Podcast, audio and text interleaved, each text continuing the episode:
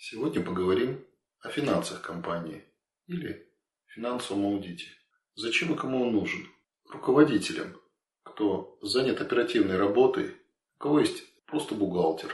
Иногда рядом несколько людей, которые тоже вроде как имеют отношение к финансам. Закупщик, коммерческий директор, но в силу их профессиональной принадлежности, в силу их функциональных обязанностей, скорее всего, они не занимаются анализом всех финансов компании. Редко кто из них думает о всех статьях бюджета доходов и расходов и долгосрочном финансовом планировании. Еще реже они качественно могут проанализировать все составные части себестоимости. Это очень и очень важно. Почему? Как обычно на примерах. Приехал на производство, где меня пригласили в качестве специалиста для того, чтобы построить э, систему сбыта или придумать им как можно лучше дилерскую политику или какие-либо другие способы, чтобы резко увеличить продажи, присутствие на рынке. Предприятию уже много лет, лет 10, наверное, даже. Мой первый же вопрос – какова у вас себестоимость продукции при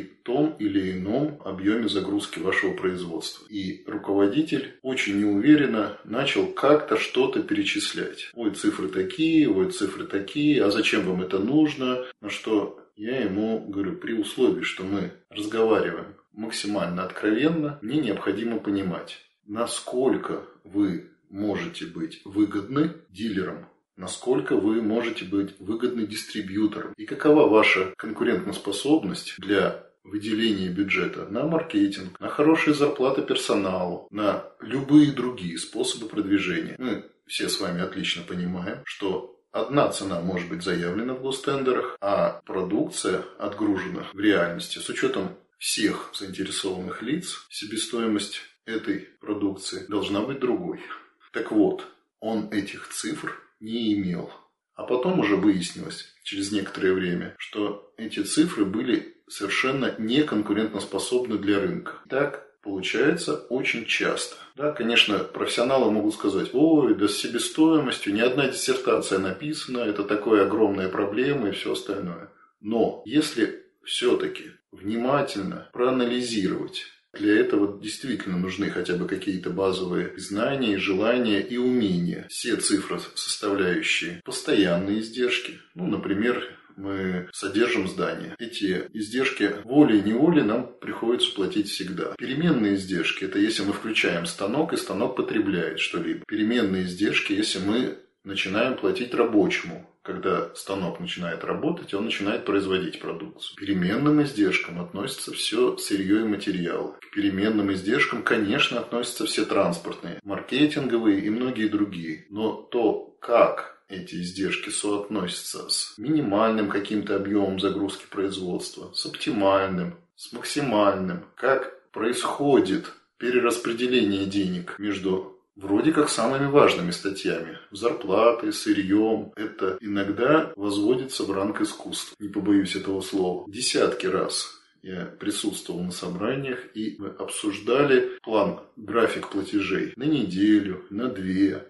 на квартал, на два квартала. А стартапы или э, инвестиционные предложения я изучаю каждую неделю. Будете очень сильно удивлены.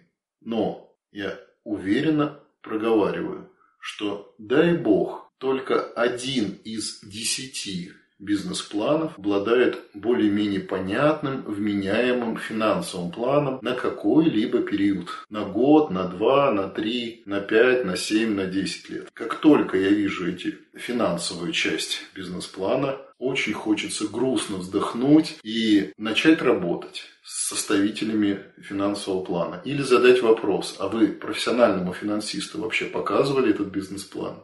Свой. Что вы там считали? Кто у вас занимался этим финансовым планированием? Понимаю очень конкретно и четко, что это предприятие столкнется или с кризисом ликвидности, или с дефицитом вот прям ближайшее-ближайшее время по самым разным причинам. Для этого необходимо каждому руководителю желательно на старте бизнеса приглашать человека, который бы хоть немножко в этом разбирался и на самые слабые больные места обязательно указывал, задавал неприятные вопросы, чтобы потом легче работалось.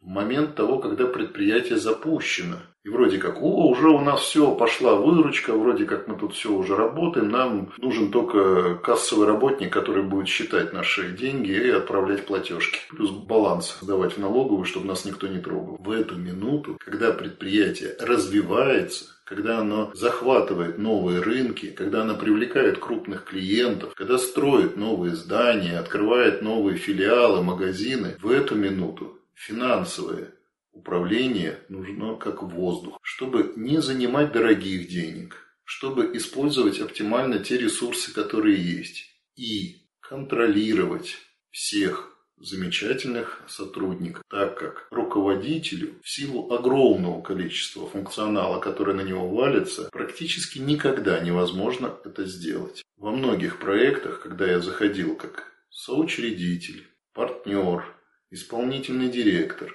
даже как директор по персоналу, я один из важнейших факторов сразу же задавал вопрос, кто занимается реальным планированием финансов? Кто сводит все бюджеты, если они есть, по каждому из проектов, по каждому из подразделений.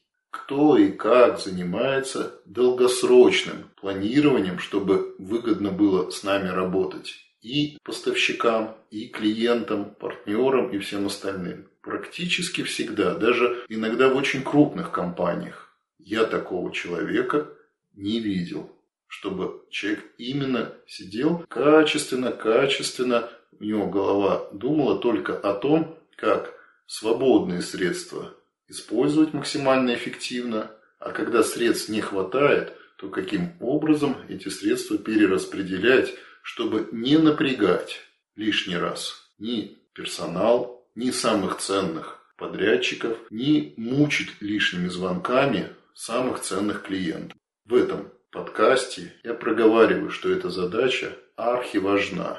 Конечно, детали обсуждать не вижу никакого смысла. При вашем обращении качественно изучим все ваши статьи вместе с руководителем или с ответственным работником, которому к этому имеет отношение. Поймем, где можно с чем-либо, как-либо доработать. Желаю вам всем успеха. Обращайтесь.